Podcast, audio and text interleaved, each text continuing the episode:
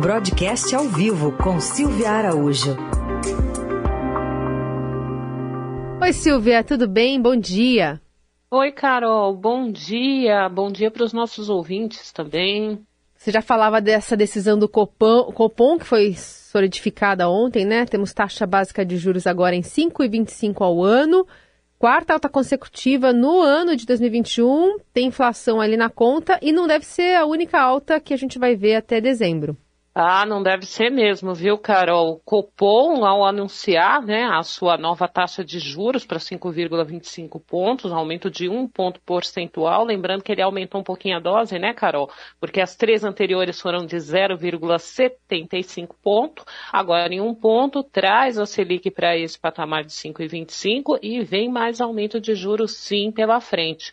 O Copom deixou claro no comunicado que divulgou ontem após a decisão que a inflação de fato está bastante alta, o cupom está preocupado, o mandato do Banco Central é olhar a inflação e manter a inflação na meta, e o Banco Central vai fazer tudo possível para manter a inflação dentro da meta. Agora já está visando a meta de 2022, Carol, porque a meta de inflação desse ano já está bastante comprometida. A gente vem falando aqui, né, que o, a inflação está subindo muito e quando a gente olha para dezembro, a meta já está acima do teto estabelecido para esse ano de 2021. Então, em setembro, a próxima reunião do Copom deve vir mais um aumento de juros. Em princípio, deve ser de um ponto, Carol, mas o, o próprio comunicado do Banco Central ele deixa claro ali que ele não vai medir esforços se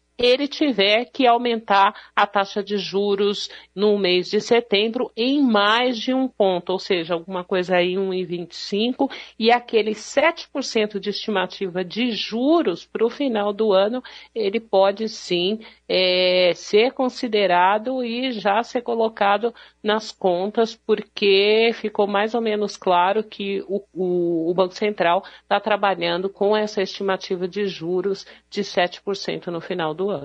Pois é, vamos ficar de olho então nessa, nesses recados da, da economia, mas ainda queria te ouvir sobre é, agora a opção de quem vai fazer investimento no Brasil. Renda fixa começa a voltar a ser um atrativo ali?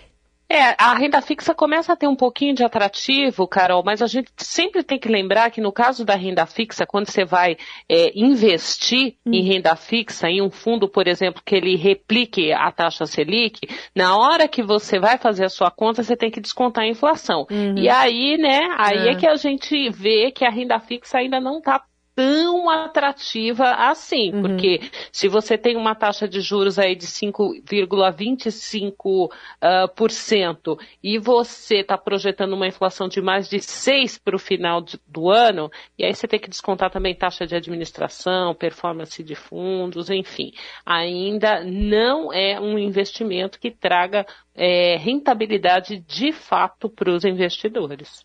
Muito bem. Silvia Araújo, obrigada pela participação de hoje, viu? Até semana que vem. Até.